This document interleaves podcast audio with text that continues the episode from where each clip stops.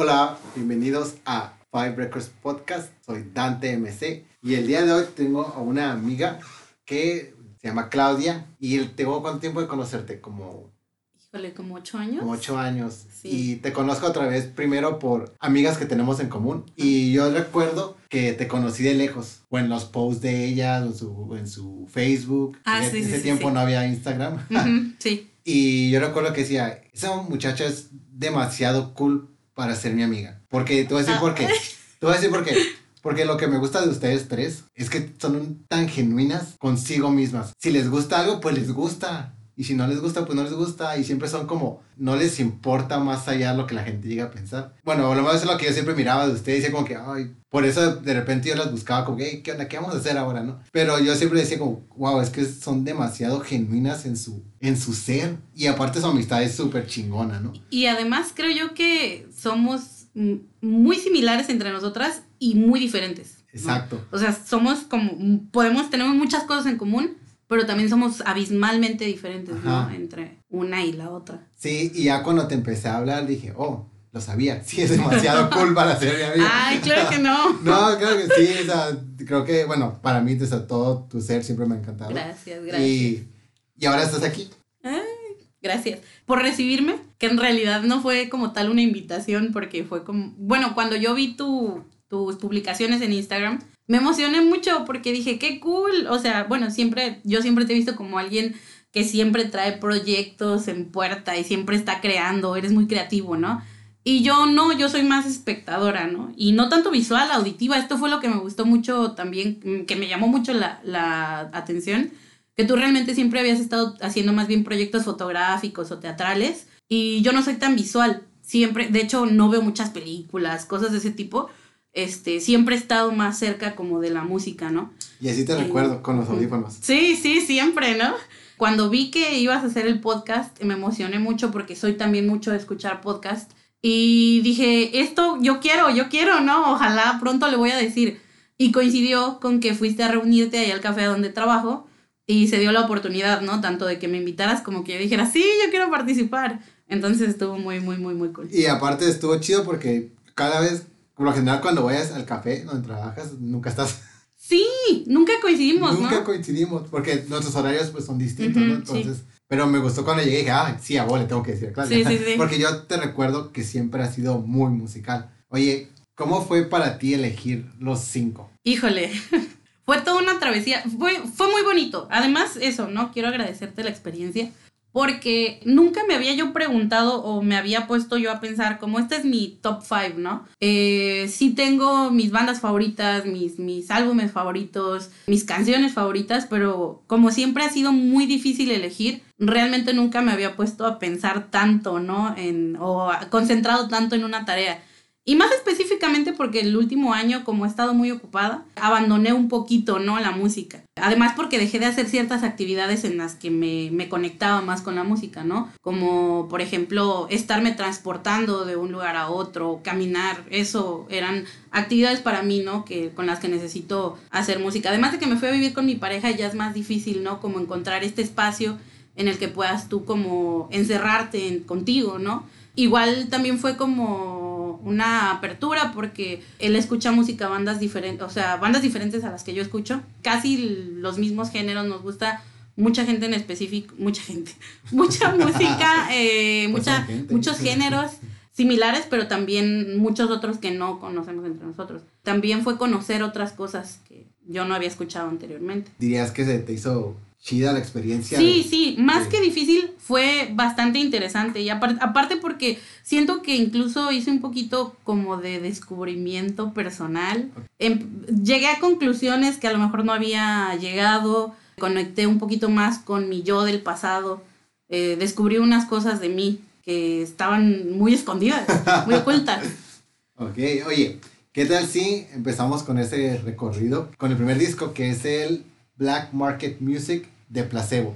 Yo recuerdo que estaba obsesio- obsesionado con Placebo en un momento de mi vida, pero nunca me obsesioné con ese disco. Yo recuerdo que tenía el Meds, era el que escuchaba casi diario, y el El Sleeping with Ghosts. Sleeping with Ghosts. Ajá, eran como mi obsesión. Entonces este ya lo había escuchado antes, pero cuando le puse play y escuché Tasting Men, dije, Ah, ya me acuerdo porque tuve un flashback a cuando empezaba ya a curiosidad, a curos, curiosear con mi homosexualidad y que la canción me decía como, sí, Tasting Man. Sí, huevo". sí, sí. Ah, cuéntame de este disco para ti.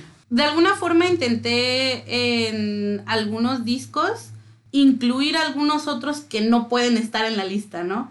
En este aspecto, Placebo fue una banda que estuvo conmigo durante mi adolescencia. Escuchaba otras cosas también, pero siento yo que Placebo era el hit, ¿no? E incluso es de las pocas bandas que he visto en vivo. No. Yo- sí. Yo, no, es la que me sí. falta en lista. ¿Sí? No mames. Yo los vi, no, y aparte los vi en la Ciudad de México. Shh, ¿Dónde los Este, aman? Sí, no, los superan, los superaman. Es de las pocas bandas que he visto en vivo porque yo realmente no soy mucho de ir a conciertos tan grandes.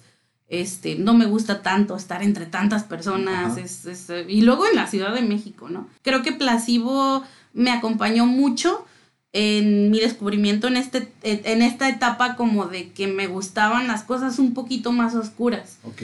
Eh, y, yo realmente en ese momento todavía no indagaba tanto en otros géneros de música, pero sí es cierto que yo durante mi infancia eh, crecí escuchando bandas que a lo mejor no todos esperan escuchar en su infancia, ¿no? Yo, por ejemplo, crecí escuchando a Black Sabbath, a Nirvana, a Led Zeppelin, a Deep Purple, a todas estas bandas como de heavy metal y todo eso porque mi papá eh, escuchaba esas bandas, ¿no? Pues soy de la Ciudad de México, entonces tiene un poquito de sentido. O sea, ¿recuerdas de tu infancia Sí, cómo sí, escuchaba y, y, y esas bandas que él escuchaba todavía te gustan? te De hecho, sí, sí, sí, me super gustan, pero yo nunca, haz de cuenta que en ese momento de mi vida yo no estaba tan clavada con esa música.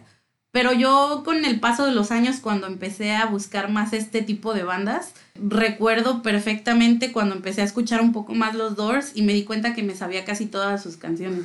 Porque ya estaban en tu Sí, inconsciente. sí, Sí. Eh, O sea, yo recuerdo to- de toda la vida los Doors, ¿no? Porque incluso había algo como muy, muy cómico, eh, que era como una cura interna en la familia, porque mi papá bailaba las rolas de los Doors. Ya cuando yo empecé a escucharlos más y que me empezaron a gustar más, me di cuenta que me las sabía. Y yo decía, wow, ¿de dónde salió esto? Y era por eso, ¿no? Este, eran bandas que compartía con mi papá, ¿no? También por esto la cercanía, mi cercanía con la música. Recuerdo, por ejemplo, que mi mamá escuchaba a José José y yo por eso súper ultra amo a Sí, José cierto, José. recuerdo, yo recuerdo que a ti te gustaba Sí, mucho José José. Sí, y es por eso, ¿no? Porque mi mamá lo escuchaba mucho y era casi lo único que escuchaba mi mamá, ¿no? Y de ahí en fuera, pues yo tenía como el acercamiento que podía tener a la música, que era el radio. Ah, pues en México la verdad es que pues, la situación es, eh, todos somos pobres, ¿no? Allá. Entonces realmente no tienes mucho acceso a la información más que la televisión y el radio. Ok. Entonces yo también crecí con muchas, incluso muchas de las bandas, de los discos que, que han mencionado ya anteriormente en los podcasts, también son discos de mi época, ¿no? O sea, los de Shakira, los de la onda vaselina, los de Cabá. No te imagino Sí, todo eso. No, música. o sea, realmente no era por gusto, era lo que había. Y entonces, para mí, Placebo, pues ya es como de las primeras bandas que empiezo a escuchar por mí, ¿no? O sea, que ya no es como con la influencia de otras personas, sino es este, una banda que yo encontré gracias a mi hermano, eso sí, eh, eso es importante mencionarlo. Mi hermano, eh, él es gay también, entonces, este, yo creo que esa fue la razón por la que llegué a Placebo realmente, ¿no? A ver, explícame eso, ¿cómo? Sí, sí, sí, porque yo, bueno, en, en mi casa, que te digo, las influencias musicales que tenían era mi papá, este, mi mamá y mi hermano, ¿no? Mayor, mi hermano mayor. Él desde muy joven ya nos había dicho, estábamos muy chiquitos cuando ya me había dicho a mí, ¿no? Es que creo que me gustan los hombres. y yo lo, lo pasé por alto muchos años, porque en realidad pasaron muchos años antes de que él se animara a salir del closet, pero mucha de la música que yo escuchaba era por influencia de él. Y Placebo así llegó a mi vida. Yo recuerdo que él escuchó un álbum y con eso tuve yo para clavarme así. Los escuchaba todo el tiempo y me gustaban mucho. ¿Y qué tiene de especial este disco de placebo? Special K, como bien decías, cuando empieza el, el álbum, es una canción que a mí me gustaba mucho porque en ese tiempo ya estaba yo en la prepa y me gustaba mucho un muchacho que se veía igualito a Brian Molko. No. Sí. Pues era como esa canción yo la asociaba con él, ¿no? Y se me hacía hermoso y yo decía, wow. Y era pues como en esta etapa que yo estaba empezando a descubrir también este mundo, hasta, hasta esa etapa realmente, hasta la, la adolescencia. De ahí en fuera, pues muchas otras canciones, ¿no? Por ejemplo, la de Black Eyed. Hola, Black Es- Eyed, recuerdo, tiene sí. una frase que a mí me gusta mucho, Bueno, son dos que dice, I was never faithful and I was never one to trust. Sí, la clásica. La clásica, ¿no? Y luego la otra parte que dice, I'm only faithful to my own pleasure zones. No sé, creo que también tengo esa relación con placebo que es como, entonces mi hermano también escuchaba Nirvana y mi papá también escuchaba los Doors y escuchaban rock, pero placebo nunca lo escucharon. Y también recuerdo que placebo fue como una de las bandas con las que yo me empecé a meter a lo de que era el, el, el grunge, ¿no? El alternativo. Y más que nada por esta asociación de Brian Molko y su, pues no sé si es bisexual o no, pero sí jugaba mucho con ese. ¿Sí, sí lo es? Sí, no, no sé si sí lo es, ah. pero sí jugaba mucho con eso. con él mucho, ¿no? Porque además era muy andrógino. Era muy y en ese tiempo no se veía todavía tanto. No. no, era como los inicios, ¿no? De, de justamente las personas andróginas que te enamoraba de ellos, fueras hombre o fueras mujer. Sí, sí, y el, o sea, yo sé que el, el baterista, no, el otro, el, el bajista, perdón Stefan sí es gay, pero de Brian nunca, nunca supe si sí o si no. Y todas sus canciones como que te daban, bueno, a mí me daban como una idea de, de bueno, si me hace sentir cómodo en el, en, el, en el, hecho de explorar. Si bien soy o no soy, porque en ese tiempo estaba en la, en la prepa. Y aparte de Black Eye de Special K, ¿qué otras canciones del disco dirías que son de las que te han marcado, que te han movido, que te han gustado bastante? La de Hemoglobin. Esa me gustaba mucho, no sé. Yo he leído varias cosas sobre esa canción. Muchos dicen que habla del racismo y no sé qué. Que por el. por el color de la sangre, ¿no? Que porque por dentro todos somos iguales y no sé qué. Pero yo estoy segura de que habla de drogas. O sea, de verdad, eh, todas las canciones de Placebo hablaban de lo mismo, sexo, drogas y rock, ¿no? Sí, eh, Todas, así, todas. Entonces, en la de Hemoglobin tiene una frase que a mí me gusta mucho, este, que habla como de teorías de conspiración y que todo el mundo quiere que desaparezca y que sus pies ya no tocan el suelo está drogado el güey. Sí, sí. O sea, no está hablando de, lo que la gente dice que habla, ¿no? Y aparte, pero aparte lo dice, que este es el disco que no recuerda haber hecho y que no sabe qué pedo. Sí, exactamente, ¿no? También todo, todo el disco, porque todo el disco, hay, hay, una canción, no recuerdo ahorita exactamente cuál es porque no la, no la escribí, este, pero la de, eh, que dice Dopes, Dopes Guns. Ah, Ay, sí, eh, ya, sé, cuál dices. Y él estaba leyendo que esa canción es como su intento de hacer hip hop. Ajá. Y yo así, sí. Porque creo que incluso invitaron a alguien, ¿no? Ajá, no, un rapero, no recuerdo muy bien, sí, sí, sí, algo así. Eso lo leí hace muchos años, ¿no? Ahorita no indagué tanto en el álbum más que lo volví a escuchar y recordé muchas de las razones por las que me gustaba, que mucho tenía que ver con cómo sonaba, ¿no? Nunca he sido tan clavada en las letras de, de morrilla así, ¿no? Como allá en México no te enseñan muy bien inglés y luego era difícil acceder a internet en mi, en mi situación y todo eso era más bien como escuchar y lo que, lo que agarraras, ¿no? Oye, Claudia, y pasando, voy a hacer un salto aquí al segundo disco, porque pasas de uno donde dices donde no, no, no había acceso al internet y a menos entender lo que decían las canciones, a un disco en español, que aquí pues sí entiendes lo que le están diciendo, que es el de San Pascualito Rey, el deshabitado. San Pascualito. Y mira, yo tengo años, años que mis amigos me dicen, escucha San Pascualito.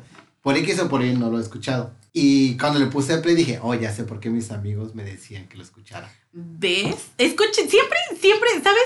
Yo he aprendido mucho eso. Eh, cuando alguien te recomienda un disco de verdad, que un amigo te dice, bueno, que un amigo te dice, escúchalo, es porque hay algo en ese disco o en esa canción que les recordó a ti o que saben que eres tú. Ajá, y, y es lo que he estado aprendiendo en este podcast, fíjate que varios de los discos son discos que me han dicho como que alguien así me lo ha pasado y de veces que se te va, pues. De que, ah, sí, lo voy a escuchar y, se te va la onda.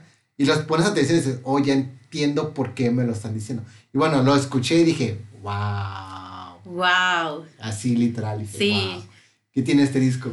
Ay, es que, bueno, mira, más que el disco. Yo escogí ese disco porque tiene dos o tres canciones que me parten la madre. ¿Cuáles? ¿Cuáles?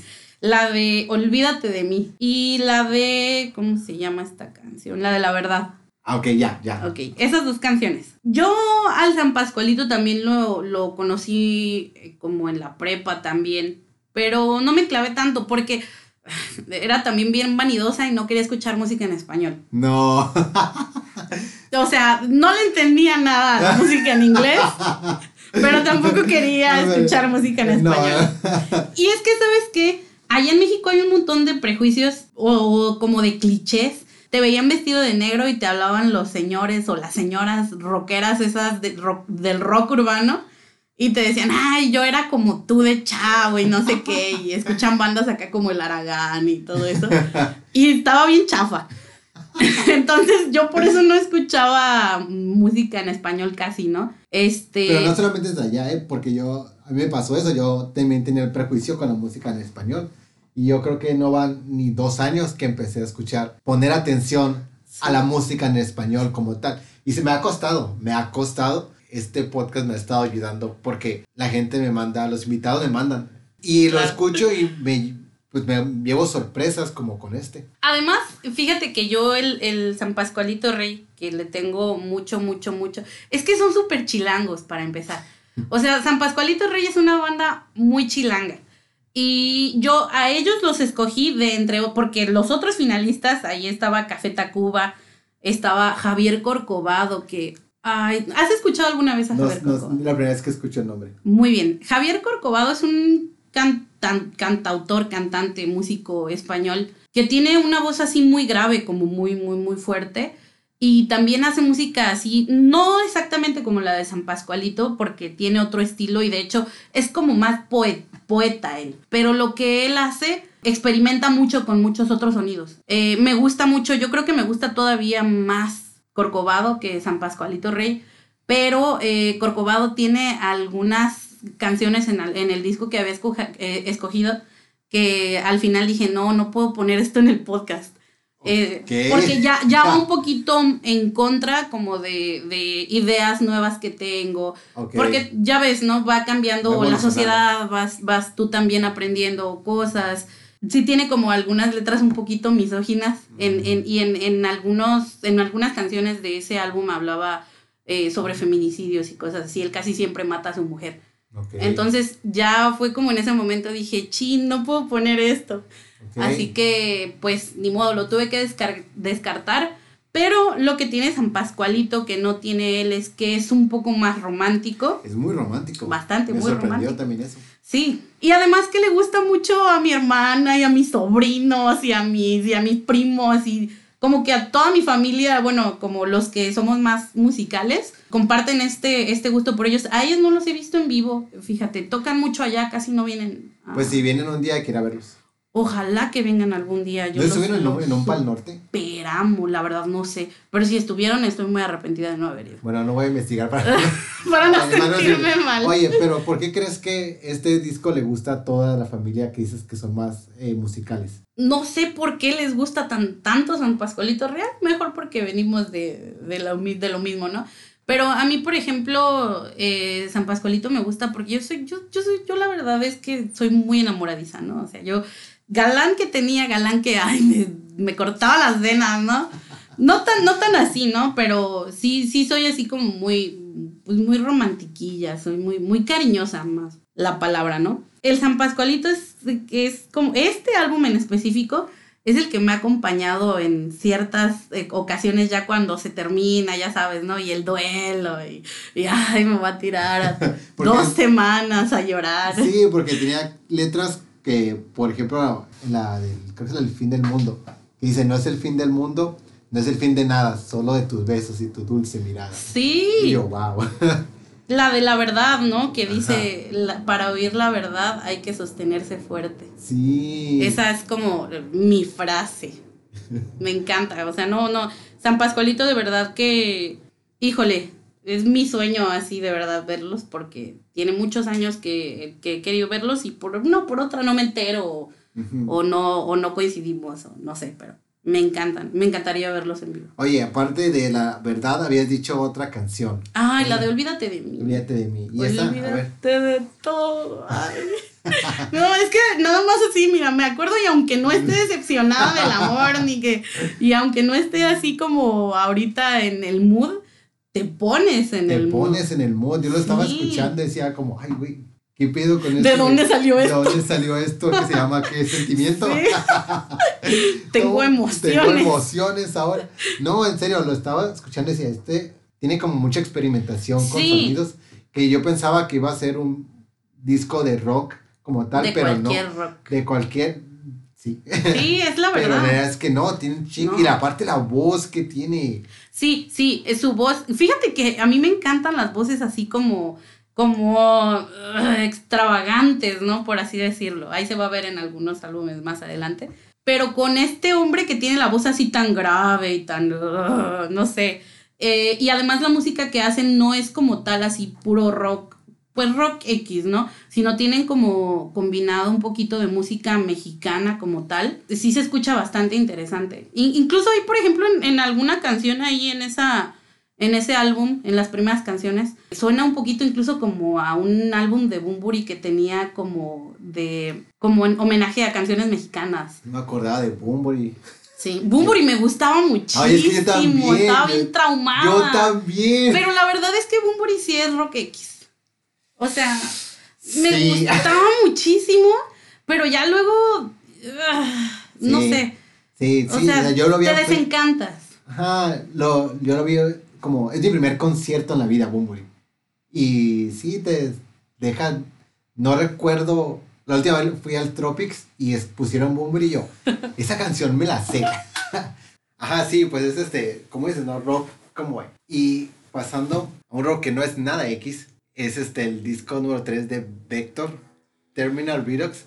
Que déjame decirte, tenía años que no escuchaba trash metal. ¿Es trash metal o es death Sí, metal? sí, es trash, pero está combinado con mi género favorito por excelencia del metal, ¿Qué que es es el el? progresivo. El progresivo. El progresivo, eh, bueno, tanto del rock como el metal, porque realmente no nada más el, el metal es progresivo, ¿no? También en el rock Sí. hay un subgénero de progresivo. Y eh, Vector tiene una mezcla de ambos. Y lo escuché y te juro que me regresé a la, a la preparatoria. Porque tuve un periodo, yo creo que de que un semestre, un año, donde escuchaba bien, según yo, bien metalero y escuchaba de este death metal y metal sinfónico, según yo, ¿no? Y no le puse pausa en ningún momento, lo disfruté. es en Ah, serio, es en nice. serio, lo disfruté. Y dije, qué vergas. Y lo, porque digo, hace mucho que no escuchaba esa música. Y empecé a investigar y es un disco conceptual de un astronauta que se vuelve millonario, como que tiene al, al planeta, ¿no? Como que quiere que no dejen de, de ge- generarse, como procrearse, pero... Sí, como, Y- como ah, tiene que ver, hace alusiones al capitalismo y Ajá, todo esto. Y luego le da una crisis existencial. Ujú. Digo, hay varias canciones que sí escuché como que me puse a, a- no sé, me pusieron como de buen humor y estaba trabajando y se me pasaron rápido, así que, pero fueron 10 minutos de música, ¿cómo se pasan rápido, no? Sí. ¿Cómo llegas a escuchar tú el trash metal y el tra- ah, trash progresivo antes de que empieces con el disco? ¿Cómo llegas a ese género? Cuando estaba buscando música nueva en la que ya había estado antes. En, en este sentido, eh, yo siempre, siempre estoy buscando música nueva, ¿no? A mí me encanta estar todo el tiempo, es yo creo mi actividad favorita, escuchar un álbum nuevo, ¿no? En este, en este tiempo, yo estaba volviendo a indagar justamente en la música de mi infancia, porque era música que realmente yo no había escuchado consciente. La había escuchado por mi papá, la había, había estado en mi vida, pero nunca había estado consciente realmente de lo que estaba escuchando, ¿no? Ok. llega una etapa en mi vida en la que me empiezo a acercar mucho a este rock más viejito y empiezo a conocer más géneros, así que empecé a pasar pues por los géneros, ¿no?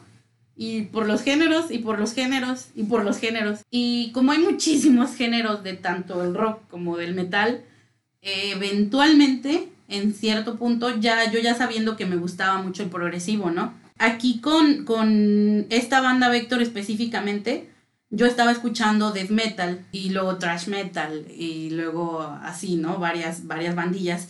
Y en esa, entre esas bandas que, que escuchaba los encontré. Y algo que, que me llamó mucho la atención de ellos fue justamente esto que tocan como, como una cosa espacial. Sí, todo el tiempo estaba imaginando, y eso fue antes de que, de que buscara el, significado, me estaba imaginando como galaxias, y lo que se me hace bien loco de, de este tipo de música son los riffs, ¿no? Como es tan, cómo pueden estar tan concentrados en la guitarra, ahora sí que no equivocarse, ¿no? Porque como están tan, para alguien que no sabe cuál es la diferencia entre el death metal y el thrash metal. Pues es la velocidad, la, la Ok. voz, La voz. la voz, este, la batería.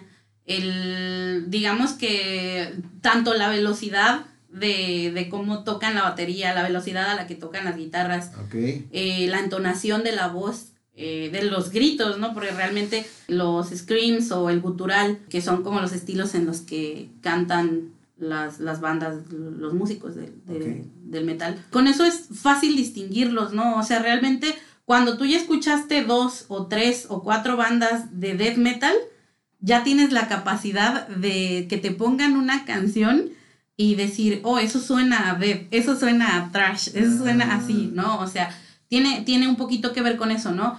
Así me pasó con el progresivo. Yo empecé a escuchar un- algunas bandas de, de progresivo que, que yo decía, wow, y de pronto yo decía, "Mm, eso es progresivo, me gusta.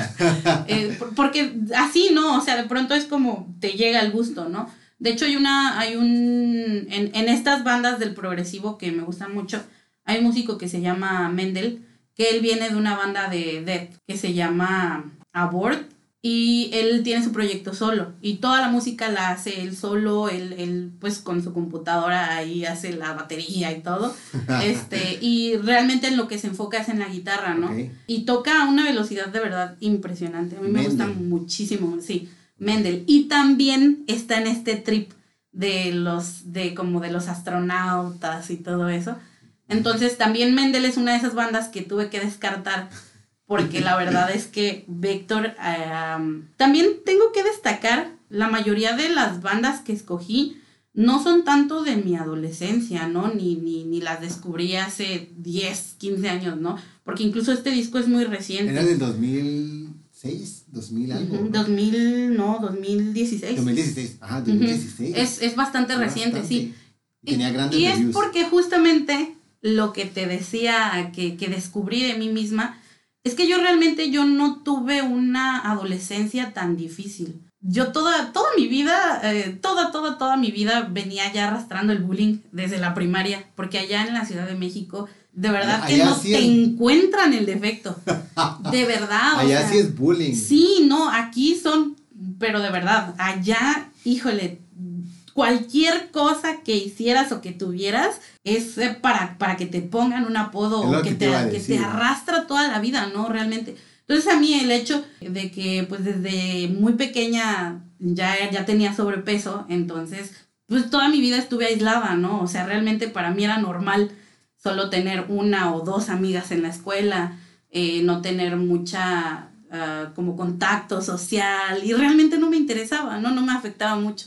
Como que también la música era como mi acompañante, ¿no? Mi amigo, tenía perritos, me encantaban mis perritos. Yo creo que todo eso era como mi... Y, y era muy feliz, ¿no? O sea, realmente no recuerdo haber sufrido. En la prepa a lo mejor sí tenía acá como mi... Pero, híjole, eres adolescente, es Claro, todas ¿no? las cosas de las prepas son una, se te cae el vaso de agua y es un Sí. drama. No sufrí, ¿no? Entonces me doy cuenta que más bien donde estoy sufriendo es ahorita, en mi etapa adulta. O sea, de verdad, mis problemas existenciales reales vienen a partir de los 26. O sea, Llegan fuertes. Sí, muchísimo, muy fuertes, porque yo pues ya no pude terminar mi carrera, estaba como muy enfocada en que tengo que hacer la universidad y tengo que demostrar que sí puedo. Eh, como ya tenía muchos años viviendo sola, este, yo me tuve que ir de la casa de mis papás porque vivíamos en una ciudad que no me gustaba. Nos tuvimos que ir de la Ciudad de México y llegamos a vivir en una ciudad que no voy a mencionar para que nadie me odie. Eh, no me gustó esa ciudad, eran, eh, odiaban a los chilangos. Yo recién llegada de la Ciudad de México se me escuchaba súper el acento. De verdad, entonces se daban cuenta y me rechazaban. Y yo no tenía problema con el rechazo, era más bien como la forma en la que te rechazan. Porque realmente yo te digo, estaba acostumbrada a no tener amigos, muchos. Híjole, te, te desprecian. ¿Cómo, cómo es el, el- eso que dices, la forma en que te rechazan? ¿Cómo es la forma en que lo hacían? Una vez recuerdo que fui a buscar trabajo y cuando entregué mi solicitud me dijeron, no eres de aquí, ¿verdad? Y me barrieron con la mirada. ok. Y obviamente no me dieron el trabajo, nada más por así. escucharme, sí, solo por escucharme. Y era gente que conducía gritándole a los demás conductores, parece chilanga. Como si fuera Sí. eh, de la Ciudad de México fuera un defecto portal. Sí, ¿no? claro. Entonces yo estuve viviendo un año en esa ciudad y huí de ahí. O sea, definitivamente yo no podía seguir ahí. Y ahí fue cuando llegaste a Tijuana. Ajá, y ahí fue cuando llegué a Tijuana, que, híjole, Tijuana, ay, aquí me abrigaron, me amaron. Yo he hecho muchos amigos aquí. Siento incluso que tengo más amigos que aquí que lo que logré hacer, eh, pues en ese momento, la mayoría, bueno, sí, la mayoría de mi vida allá. Y aparte amigos de calidad. Sí, no, y de verdad, híjole, yo amo Tijuana, a mí me encantó, yo aquí me quedé, aunque no tenía ya nadie aquí, no tenía nadie, no tenía familia, no tenía parientes, nada. Y, y fue por lo mismo, ¿no? La gente me abrigó. Llego aquí y entonces mi, mis dificultades empezaron después de eso, ¿no? Porque pues estando sola y, ay, yo puedo sola y no le voy a pedir nada a nadie y tratando de estudiar y todo esto y el, y el empleo y, y se empezaron a dificultar las cosas, ¿no? Tuve muchos años intentándolo y llegó en un punto en el que me rendí, así dije, no, yo definitivamente no voy a, tener, a terminar la carrera, no tiene sentido, estoy harta del capitalismo, estoy bien muerta por dentro, la gente me maltrata un chorro en el trabajo. Este, empecé a sentir mucho eh, las diferencias eh, sociales eh, respecto a la economía. Empecé a, a sufrir mucho como los estragos del clasismo. Todo eso me hizo preguntarme muchas cosas sobre mí misma. Y entonces, en este punto de mi vida, que siempre te digo, me, me, abrazó mucho la música y, y, siempre me refugié en eso. Yo para, llegó un punto en mi vida en la que empecé a, adoptar gatos, que los gatos son importantes en esta parte de la historia, aunque te dé risa. Es que, es que, bueno, para el que no sepa, Claudia, y sin ofender, pero es como la señora de los gatos. Soy la señora de, los gatos. Y no tiene 60 años. La señora loca, de, los gatos, hay que agregar. Pues gatos tienes 12. La última vez dijiste que eran 12. Sí, sí, se quedaron en 12. Se quedaron en 12. Y ya. Y ahorita le dije, no, vas a salir directo al Uber porque hay como 6 gatos en mi departamento que no quiero que se lleve. Sí, no, no me voy a llevar ninguno, lo prometo, somos demasiados. Bueno, entonces los gatos son importantes aquí por... Sí, los gatos son importantes en esta parte porque Vector justamente hace alusión a estrellas y a constelaciones y a mundos muy, muy lejanos. Y mis gatos tienen nombres de planetas y de estrellas. Y bueno, otras cosas, que me, otras cosas que también me gustan, como dioses prehispánicos y de este tipo. Pero mis gatos se llaman este, Neptuno, Saturno, Júpiter, Vega, eh, estrellas y planetas. Sí, sí, sí, sí, cierto, no había hecho como la, la conexión. Bueno, pues este, en, en este aspecto, eh, Vector refleja muchas cosas que me han interesado siempre. Ajá. La, la astronomía, este, la muerte al capitalismo. la muerte al capitalismo. eh, y fíjate que curiosamente nunca he sido muy, este, muy cercana al punk. Nunca me ha gustado mucho. A pesar de que nunca me ha gustado mucho el punk, pues sí he encontrado en otros géneros eso mismo, ¿no? Que me hace bastante punk. Ese sentimiento de ser punk, ¿no? Que muchas veces lo generan solamente con la, con la música, pero es todo un sentimiento detrás de la ideología punk. Sí, sí, sí, no es nada más como hoy me levanté, ¿cómo decía esa rola? Hoy me levanté con ganas de, me miro en el espejo y soy feliz, nunca la escuchaste. No, pero Una no. rola que decía justamente qué fácil es ser punk, ¿no?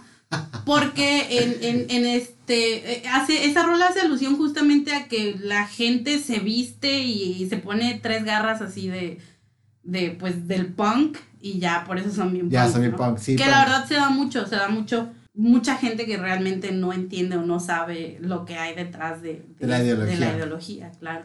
El, el, disco tiene una frase que me gustó muchísimo, que decía de la canción Psicotropia, The ageless have no need to repro reprocreate.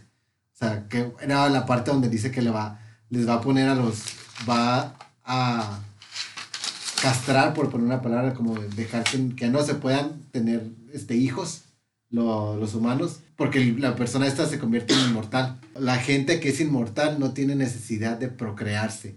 Y híjole, cuando la escuché dije, ¡Ah! sí es cierto, o sea, ¿por qué vas a tener hijos si vas a vivir toda la vida? O sea, ¿cómo vas a tener cuidando toda la vida a, alguien, no? Este, no sé, se me hizo como una de las, de las que más me movió, porque bueno, yo nunca quise tener hijos, nunca querido tener hijos, ¿no? Pero como esta idea de, cierto, si soy inmortal, si me concentro solamente en mí, pues no tengo por qué tener otra persona a quien estar cuidando. Que a cierto punto es algo muy egocéntrico, muy, muy, este, concentrado en uno mismo. Que es parte del ser humano, justamente, ¿no? Uh -huh. el, Eh, porque más bien mm, muchas veces, y también esto es otra, así, otra de las vueltas que le di a todo eso, porque estamos obligados socialmente a cumplir estos roles, ¿no? Te tienes que reproducir, porque si no, eres esto y eres el otro, y te falta esto y te falta aquello. Sí, y, sí, híjole, pues dice un montón de verdades, dice ¿no? un montón de En- verdades. en la- a mí me, me gusta mucho la, la canción, la de LCD, ah, que- Liquid. ajá. Ah, aquí lo tengo. la- Liquid Crystal. Liquid Crystal Disease, sí. que habla justamente de la enfermedad, de las pantallas, ¿no? O sea, cómo estamos atados a la Ajá. tecnología. Y es lo que hablábamos ahorita, que te comentaba que mi teléfono se descompuso, que no me puede, estoy incomunicada, porque de verdad quiero usar un teléfono público para hacer una llamada telefónica y no lo No hay. lo hay. Necesito el celular. Sí, y esa es una de las canciones que más me gustó porque tiene una melodía bien, no sé, no sé, es de las que, que lo más le puse así, melodía, porque recuerdo que la escuché y dije, oh, esta está chida. Y le dije, ay, a huevo, se llama LSD. Sí. LSD, perdón, no LSD, LSD. Está, sí, sí, sí, digo, fue una de las sorpresas que me di también porque, digo, recuerdo tener una etapa muy breve donde exploré con el, con el más allá del metal de Metallica, entre comillas, que ya vi tu cara. Ya vi tu cara. Ya, vi mi cara, ya vio mi cara.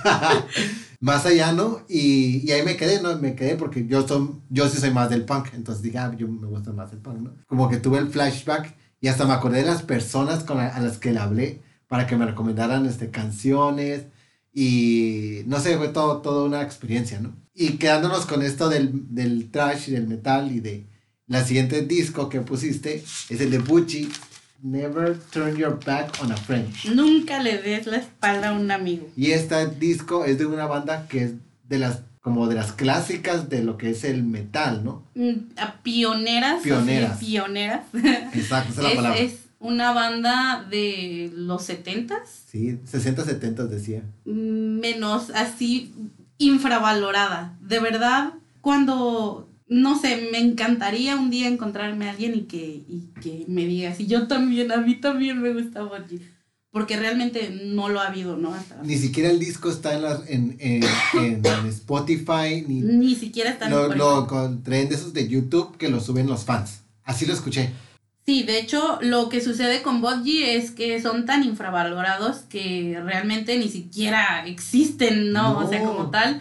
A mí lo que más me gusta de Bodji, así musicalmente hablando, es el bajo. Cuando se la pasé a un amigo, a esa banda me dijo que, que creo que el bajo, no sé mucho yo de estas cosas, ¿no? Ajá. Pero que el bajo se escuchaba en otro, como en otro sitio donde se debe de escuchar normalmente, o sea, como que lo ponen de instrumento principal Oh. antes que la guitarra, sobre la guitarra. Eso sí es como muy raro porque por lo general en, en el rock es la guitarra, ¿no? La guitarra. Exacto, sí. Y una que otra canción que destaca por el bajo, pero por lo general la principal es la guitarra. Y en esta ocasión, además de que el vocalista toca el bajo, ¿no? Ajá. Que también eso es Oye. importante. Esta banda es de los 60, 70. ¿Cómo descubriste Apache? Tengo un amigo, voy a confesar que no escuché el podcast anterior porque tuve un fin de semana ajetreado. Eh, creo que por ahí vi una banda como turca, como árabe, no estoy Sí, muy segura. Son árabes, eh, canciones árabes. Tengo un amigo que está súper clavado con el- la psicodelia turca. Y entonces me pasó un playlist así enorme eh, de, de bandas justamente setenteras y porque a él le gusta mucho la música viejita. Yo tengo mucho esta cura con mis amigos de enviarnos música, intercambiar música, me encanta. Nota que a mí nunca me ha mandado. Ay, ¿eh? discúlpame. Dijo, bueno, es que dijo amigo. Aquí Te tirando. voy a empezar a enviar música. Ya viste que me la paso con la música. y- bueno, bueno, Sí, que- sí, sí. Y de hecho sí, yo sí, fíjate que sí te tenía yo ubicado justamente también porque por tu gusto en música. Pero bueno, a lo que íbamos. Eh, Te paso el playlist. no me no, no venía en el playlist. Ah, Él y yo convivíamos mucho, que de hecho es mi mejor amigo. Convivíamos mucho y entonces un día en esas rolas que él traía en el celular me enseña una canción que me dijo, mira, esta te va a gustar mucho. Y era la última canción del disco, la de Parents. La de Paris, oh my god. Sí. Y yo la escuché y me explotó la cabeza. Sí. Lo peor de todo es que yo no sé de dónde la sacó, que él no sabía ni quién la tocaba. No. Sí, solo tenía la rola y el nombre, y yo no puede ser. Y me aventé una búsqueda, ya sabes, de esas, de estar tres horas ahí hasta que la encontré. Y hasta que encontré la banda. Y me gustó muchísimo, me gustó muchísimo cómo se escuchan, me gustó muchísimo el bajo y además, híjole, tiene unas canciones. Además, a esta banda específicamente, más adelante muchas otras bandas le hicieron cover. Sí, Metallica, le hizo un cover. eh, en su último álbum, yo me, ay, yo de verdad ahí perdí el piso cuando Megadeth en el álbum, en el último que sacó, el de Dystopia, eh, también les hizo un, un cover. Pero les hizo un cover. Pero les hizo un cover Ajá. también a ellos. Y yo cuando empezó, cuando empezó a sonar la, la canción, y se me, se me así, se me enchinó la piel porque dije, no puede ser posible. También creo que Iron Maiden también les Sí. hizo un cover en algún momento. Esa canción de Parents, la letra tiene esta como idea de todo lo que tiene que hacer el hijo, lo que le, como obedece, obedece, obedece. Y al final tiene una, let- una frase que dice, Now there's no one, no one near me now. Tell me what to do, how to do it, como, y and how, o sea, como después de tantos años que me estás diciendo cómo hacer las cosas, y ahorita que ya no estás, ¿quién me lo va a decir? ¿Cómo? O sea, cuando escuché esa frase dije, oh, porque estuve escuchando toda la canción y decía la letra como que sí. ah, Y luego regresa. y luego regresa. ajá. Sí, está bien triste. Sí. Y no supe si era como. Al principio pensé que era como tipo. Sales, cuando sales de tu casa y ya estás viendo tu vida, pero a Sí. la vez dije. A lo mejor están cuando se mueren los padres y entonces, ¿qué onda, no? Además, igual y también, por ejemplo, esa gente que crece sobreprotegida y que, y Claro. que de verdad llegas a un punto. A mí me pasó porque mi papá siempre fue también así como un poco sobreprotector. Y cuando empecé a hacer mi vida sola, se me dificultaba incluso hablar con una persona en un mostrador. Entonces, Sí. sí, sí, me daba, me daba así como, "Ah, no, no puedo. A lo mejor también por eso le tengo mucho rechazo a los trámites burocráticos, todo eso, de verdad, yo no puedo hacer una fila porque de- estoy ahí haciendo bilis, ¿no? Es muy difícil, sí. Y, y de este disco, aparte de Parents, ¿qué otra canción dices que. dirías? Este disco, así mi canción, You Know I Always Love You. Que es la tercera, creo. Es la tercera canción, Sí. sí. Y esa es mi canción porque este álbum estuvo conmigo cuando mi abuelita falleció. Ok. ¿Eres muy cercana a tu abuelita? Mi abuelita era mi viejita preciosa, yo la amaba con el, el alma y el corazón. Y yo siempre dije algo que, que, híjole, yo creo que el aprendizaje más grande que me dejó mi abuelita fue el, el amor verdadero, ¿no? El amor que trasciende. Yo, gracias a ella, entendí que, que el verdadero amor yo no lo iba a conocer a través de una pareja. O sea, la única persona que, que iba yo a amar incondicionalmente, eh, más allá de la muerte, siempre fue ella y siempre así lo sentí, ¿no? Yo siento que ella también se fue de aquí amándome y esa canción habla justamente de eso. Esta, o sea, menciona justamente cosas intangibles, ¿no? O sea, lo- lo- cosas que no nos pueden pertenecer y, y cosas que realmente son las que nos transmiten ese sentimiento, ¿no? Entonces, aunque dure, porque no dura creo que ni un No, minuto. dura, dura como dos minutos. es un suspiro, es un suspiro, pero esa canción de verdad era mi consuelo cuando mi abuelita se fue. Sí, Entonces, y fue en ese, en ese tiempo justamente que yo estaba escuchando esta banda. Sí, porque todo el disco es como muy rápido, muy metalero y, y esa canción es como, dices, ¿no?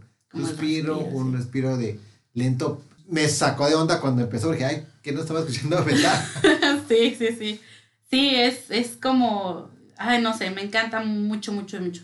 Y además otra cosa que, que es importante en, aquí, bueno, que también descubrí eh, otra cosa sobre mí, este, volviendo a escuchar este álbum que fue muy importante en ese momento para mí. Me ayudó mucho, de verdad me ayudó mucho con mi pérdida. Recordé que siempre he sido una persona muy austera, ¿no? Realmente nunca me ha interesado poseer nada, eh, ni, ni ambiciono cosas materiales, ni todo esto. Entonces, recordé, por ejemplo, que nunca he sido de coleccionar objetos o, o álbumes o películas, nada de ese tipo, ¿no?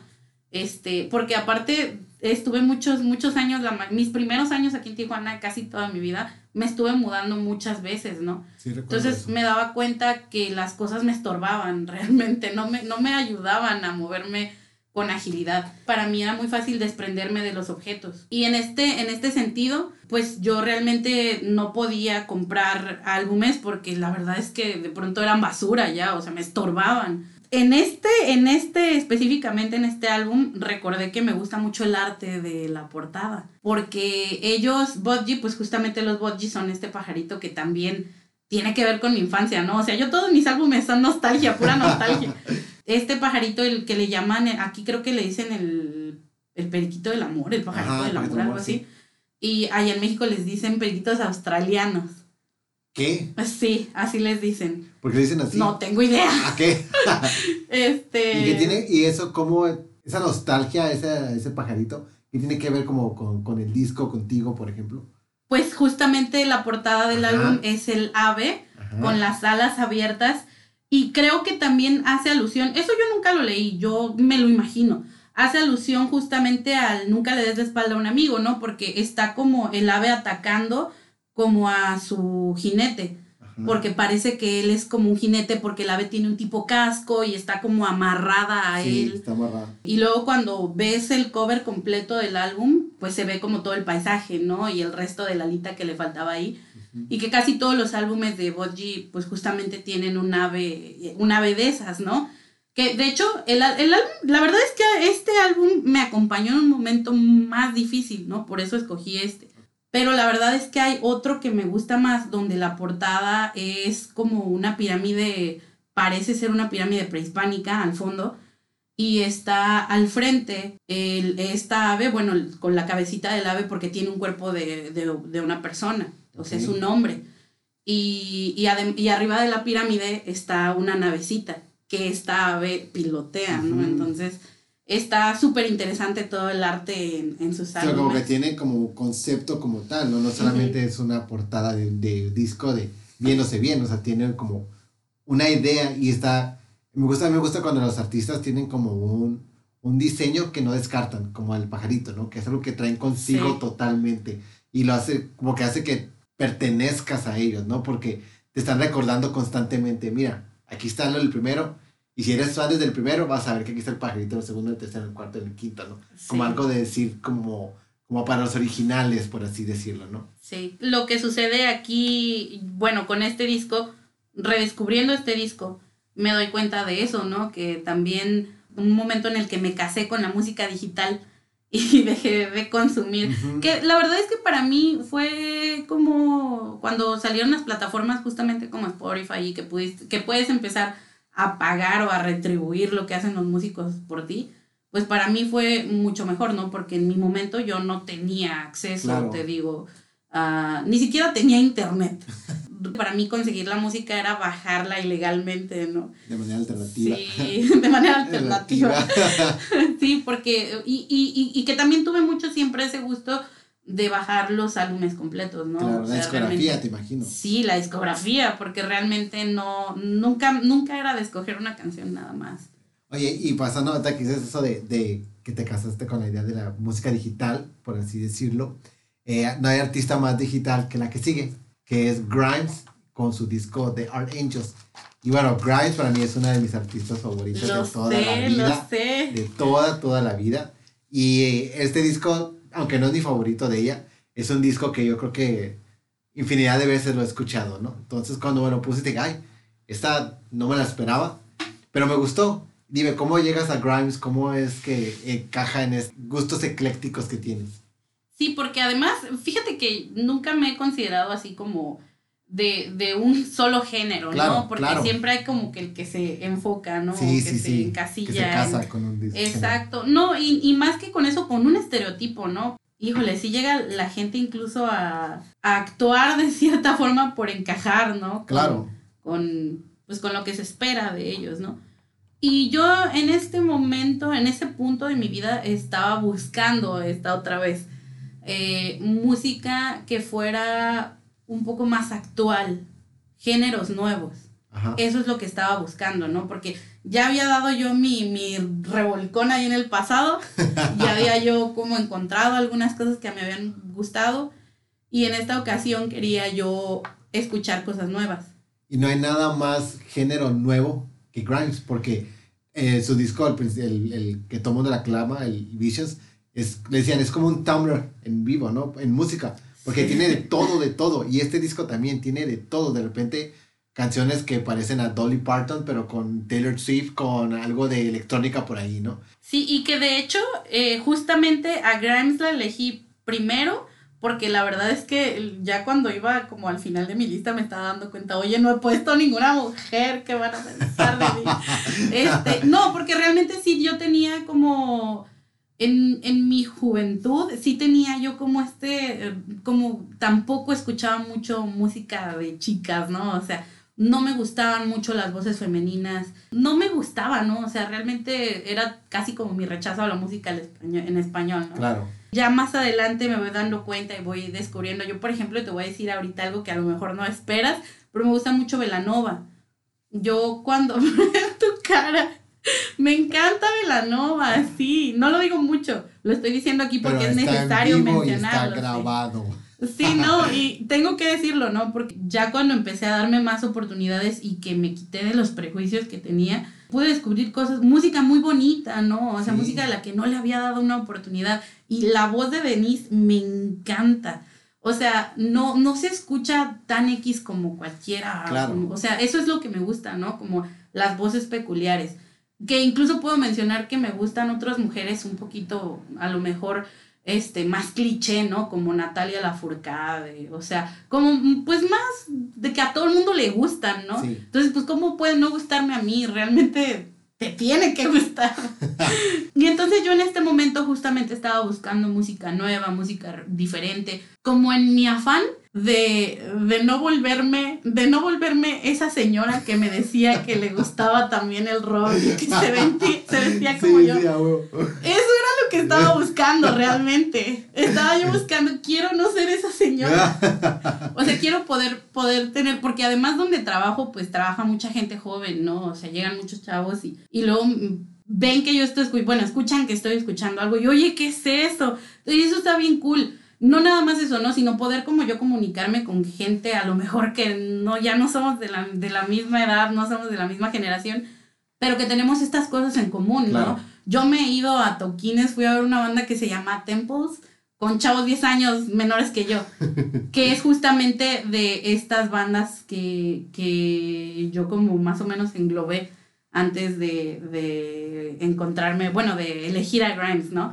Este, porque estaba yo escuchando justamente Dream Pop, estaba escuchando bandas así como un poco más recientes, ¿no? De género más recientes. Entonces, háblame de Art Angels. Art Angels es mi, mi reivindicación con las mujeres.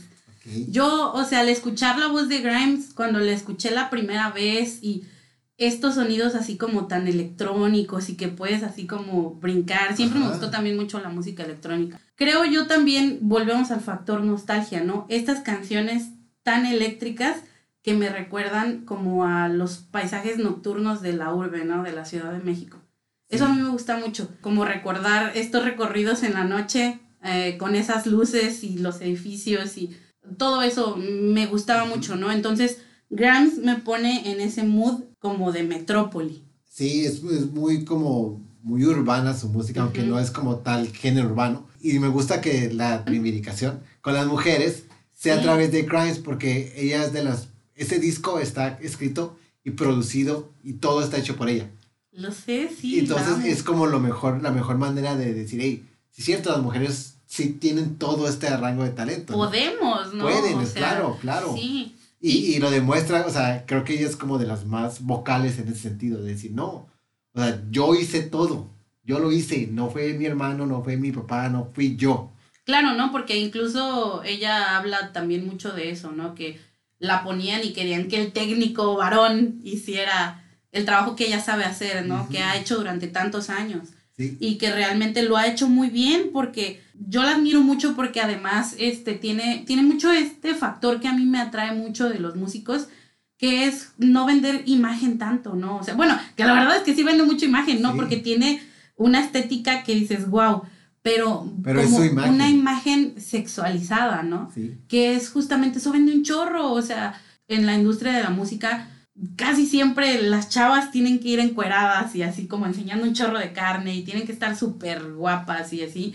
Y realmente Grimes tiene así como una belleza muy peculiar y, y, creo que es muy ella, ¿no? O sea, creo que cuando, eh, hablando de diseño de imagen, este, está producida realmente por ella misma, ¿no? O sea. Ah, y al final del día, esta idea de, creo que hay, hay una canción de, del disco donde habla específicamente de eso, donde solamente quieren ver la imagen de ella, la, su cara, porque es muy, muy bonita, su cara bonita y que la música no importa, como, ah, no importa, tú, tú solamente eres la cara bonita, ¿no?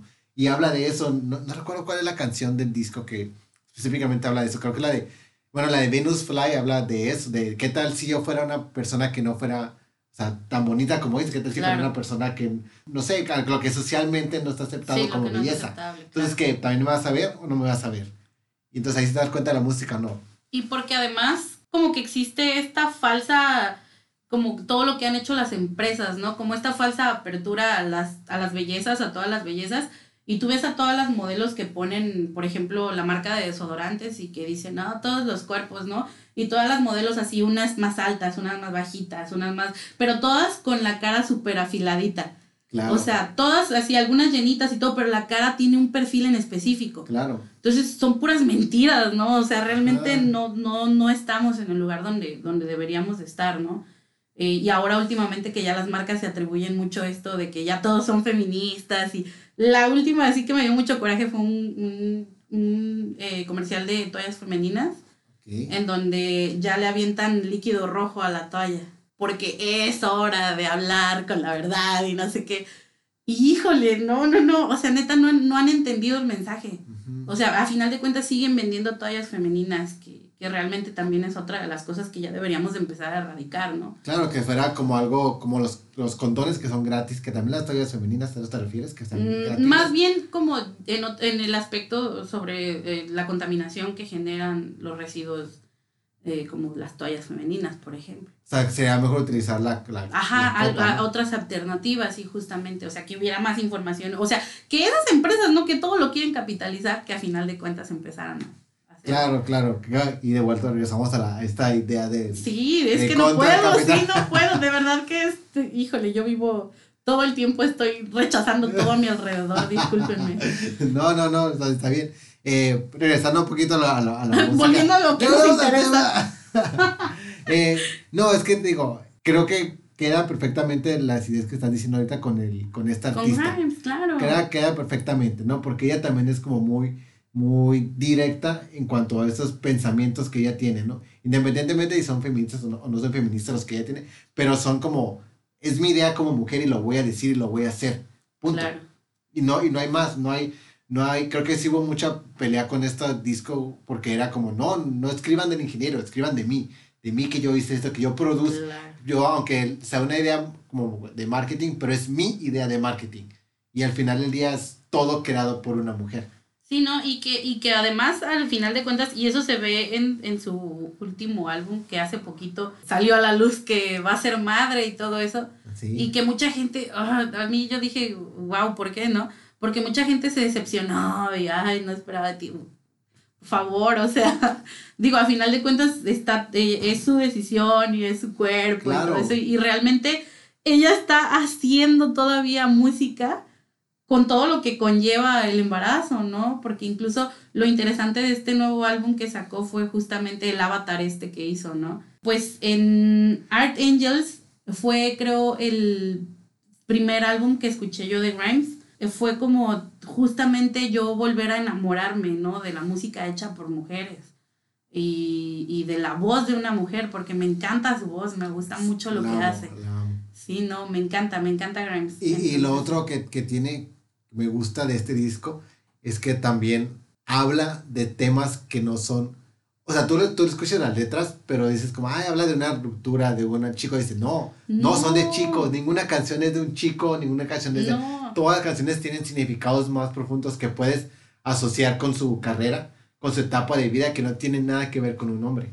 Sí, y a mí, ¿sabes? Mi, mi canción favorita de este disco es la de Reality. ¿Por qué? Porque esa canción es justamente la que me lleva más como a este escenario nocturno, en donde, donde me siento como reconectada como con eso que siempre me gustó, ¿no? Porque incluso siempre recuerdo haber escuchado en cierto tiempo unas bandas más como synth pop, Ajá. eh, y me gustaba mucho ese mood.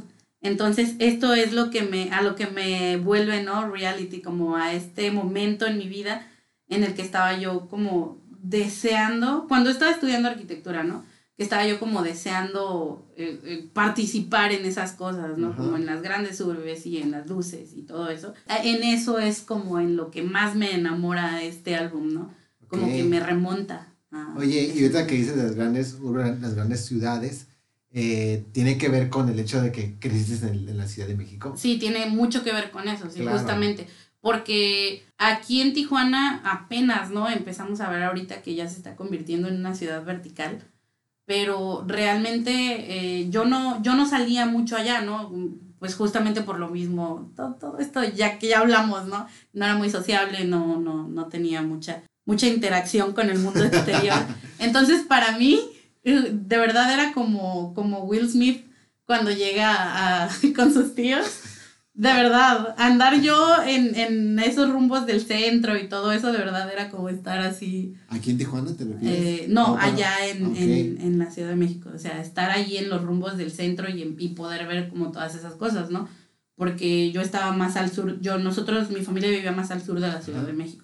Entonces no siempre podía ver esas cosas. Y estaba justamente este mood en específico que, que este tipo de música me lleva a él, ¿no? Ok, oye, y cuando regresas a la Ciudad de México, ¿cómo es tu relación con la ciudad? ¿Es distinta cuando vivías ahí? bastante distinta, porque es un poquito difícil, es, es muy difícil volver siempre que vuelvo, porque el, me encanta, por ejemplo, me encanta el viaje en el metro, siempre fue como, era de las cosas que más me gustaban hacer allá, pero de pronto con la cantidad de personas se vuelve un poquito agobiante.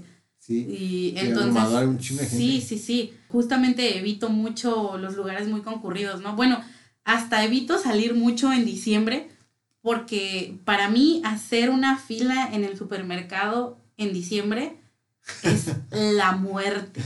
O sea, de verdad, de verdad. Entonces, No, creo, imagíname creo. en el metro. No, no Yo creo- quiero. Yo creo que por eso, justamente creo que por eso eh, me enamoré tanto de Tijuana, ¿no? Porque es un poquito menos concurrido, bastante menos concurrido. Es como una ciudad, entre comillas, grande, pero no tan grande, ¿no? Suficientemente ciudad para ser ciudad. Y tiene un encanto, híjole, muy, muy, muy, muy específico, muy especial, no sé cómo decirlo. Sí, mucha gente que llega aquí también dice, yo llegué aquí también y digo lo mismo, ¿no? Es muy distinto de, a, a vivir en Tecate. Oye, Claudia, ¿cómo estás en este momento? Estoy dándole oportunidad a nuevos géneros. Ajá. como siempre, todo el tiempo. Ahorita estoy escuchando mucho, igual, música muy underground. Me gusta, siempre, siempre he indagado mucho como en música no muy conocida. Eh, entonces, estoy escuchando bandas de crust punk. Ajá. ¿Has, has escuchado alguna vez el Mm. crust punk? A lo mejor sí, pero como bandas más populares, supongo. te va a pasar una bandilla tijuanense que a mí me gusta Arre. mucho. Sí, por si tocan para ir a verlos. Sí, de hecho tocan seguido. De, Ah, ah, yo pues, sí los que, he visto. pues hay que ir a verlos porque Sí, ahí también he tenido ganas de ir como a, a regresar a, un- a una tocada punk. Porque hace años que no voy a una tocada como tal. He ido a conciertos, pero una tocada. Ah, como pues tal. te vas a sorprender porque justamente el crust punk es como el punk que están haciendo ahorita, ¿no? Ah. Entonces, eh, Voy a ser- yo voy a ser el, el viejito ese que dice, Sí. ¡ay, morro! Sí, justamente. Está bien cool porque yo me mezclo ahí, mira. Me mezclo y todavía no soy la señora. Todavía esa. no eres la señora. Eh, Ojalá que todavía no sea, porque a lo mejor sí soy, pero no me he dado cuenta. A lo mejor es una cosa que no nos Sí. damos cuenta, por los, para nosotros es como, la señora este, ¿eh? ¿cómo? Sí, sí. concierto. Sí. Entonces, este, estoy escuchando ahorita un poquillo de eso. Estoy redescubriendo, fíjate que cuando hiciste eh, hace un par de podcasts mención de que habías hecho un playlist eh, de los 32, me propuse eso y entonces empecé a buscar playlist en, en el pasado que tenía yo incluso en otro usuario que tenía en Spotify hace mucho tiempo, pero no he podido porque no he terminado de escuchar los playlists. Claro, claro. Y ha sido, difícil. sí, y ha sido redescubrir canciones porque me, me agarraba de pronto eh, escuchando álbumes y elegía una canción y la ponía en el playlist. Y luego no volví a escuchar el playlist. Entonces estoy volviendo a encontrar cosas que ya había encontrado anteriormente que están bastante... Te voy, te voy, a pasar el playlist, son 32 canciones para 32 años. Te lo voy a pasar para ver qué, qué, qué opinas de, de, de, este, porque son muy eclécticos los géneros en los que está, ¿no? Desde lo más punk hasta lo más pop, de más bubblegum, ¿no? Eh, Claudia, eh, te agradezco mucho que, que hayas venido. Es una plática muy divertida, interesante y te digo, creo que es más que nada genuina, ¿no? Esa es como la, la palabra con la que puedo describirte personalmente. Y aparte muy informativa porque vas a pasar varios géneros que, que pues a mí lo que más me gusta es estar descubriendo, ¿no? A veces me quedo como en ciertos géneros, pero pues es chido ver que otros... Eh, ¿Te gustaría dejar tus redes sociales para que la gente te siga? Claro, sigan a mis gatitos en Instagram.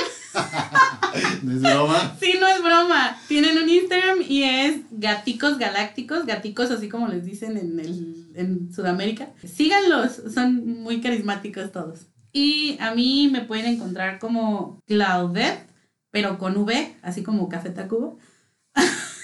Chafa Yo pensé que ibas a poner Café Tacuba, honestamente. Y sí quería, pero realmente, híjole, el San Pascualito lo llevo más en el corazón. Entiendo, entiendo. Sí. Claudette, estoy así en, en Instagram y eh, también en Twitter, pero en Twitter no, nada más estoy siempre ahí, nada más criticándolos a todos, juzgándolos a todos. O sea, básicamente estás en Twitter, que es lo que uno hace en Twitter, juzgar y criticar. juzgar y criticar. Eh, bueno, pues te agradezco mucho que hayas venido. Les recuerdo que nos síganos, por favor.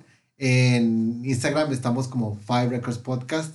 En Facebook también como Five Records Podcast, denle un like. Y en Twitter como Five Records Pod. Y nos pueden escribir también un correo, fiverecordspodcast.gmail.com.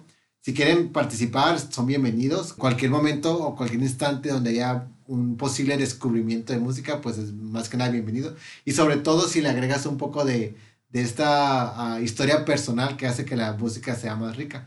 Pues escríbanos un día, un correo y pues agendamos. Eh, soy Dante MC y Claudia, te agradezco de nuevo que hayas venido. Gracias.